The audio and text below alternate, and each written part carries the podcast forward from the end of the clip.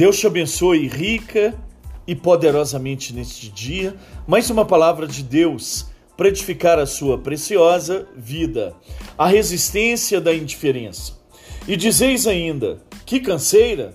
E me desprezais, diz o Senhor dos Exércitos. Vós ofereceis o dilacerado e o coxo e o enfermo, e assim fazeis a oferta. Aceitaria eu isto da vossa mão? Diz o Senhor. Livro do profeta Malaquias, no capítulo 1, no versículo 13.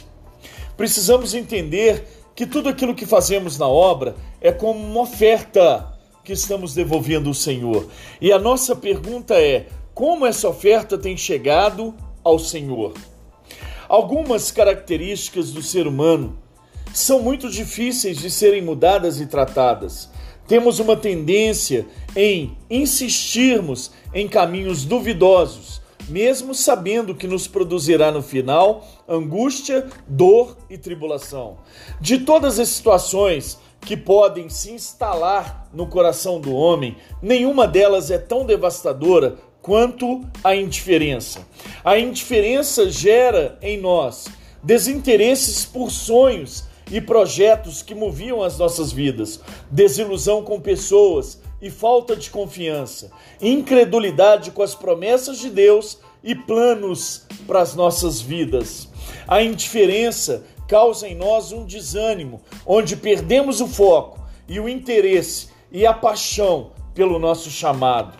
Podemos chamar esse estado de morte em vida. Toda indiferença é gerada pelo resultado de uma prolongada frustração, que com o passar dos tempos vamos constatando que nenhum dos nossos inumerosos esforços, na verdade, não produziram qualquer efeito de mudança significativa e muito menos mudaram o rumo das coisas ministeriais. Às vezes, vivemos no estado de euforia, fervor e paixão e nos convencíamos que poderíamos mudar tudo, mas com o passar do tempo, as lutas e as dificuldades percebemos que só com paixão, fervor, entusiasmo e vontade de muito fazer, nada mudou.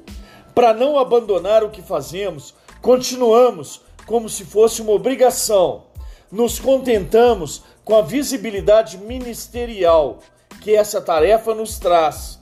Com o passar do tempo, tempo nos encontramos em um desapontamento profundo que partimos para fazermos as coisas no piloto automático, por acharmos que não somos suficientemente capazes de mudarmos a história do ministério ou daquilo que nós fazemos. É como executarmos as tarefas e deixarmos o nosso coração de fora. Um dos ensinos mais proveitosos que precisamos nos dispor a sermos ministrados e mudados e aprendermos é que o reconhecimento do ministro que na verdade não somos nós que movimentamos as coisas do reino com paixão, entusiasmo, fervor, energia, vontade, habilidade, dons ou muito fazer. A vida abundante ministerial só se dá pelo agir sobrenatural de Deus. E nesse caso, falamos de uma profunda intimidade com Deus. Se o Senhor não edificar a casa, em vão trabalham aqueles que a edificam.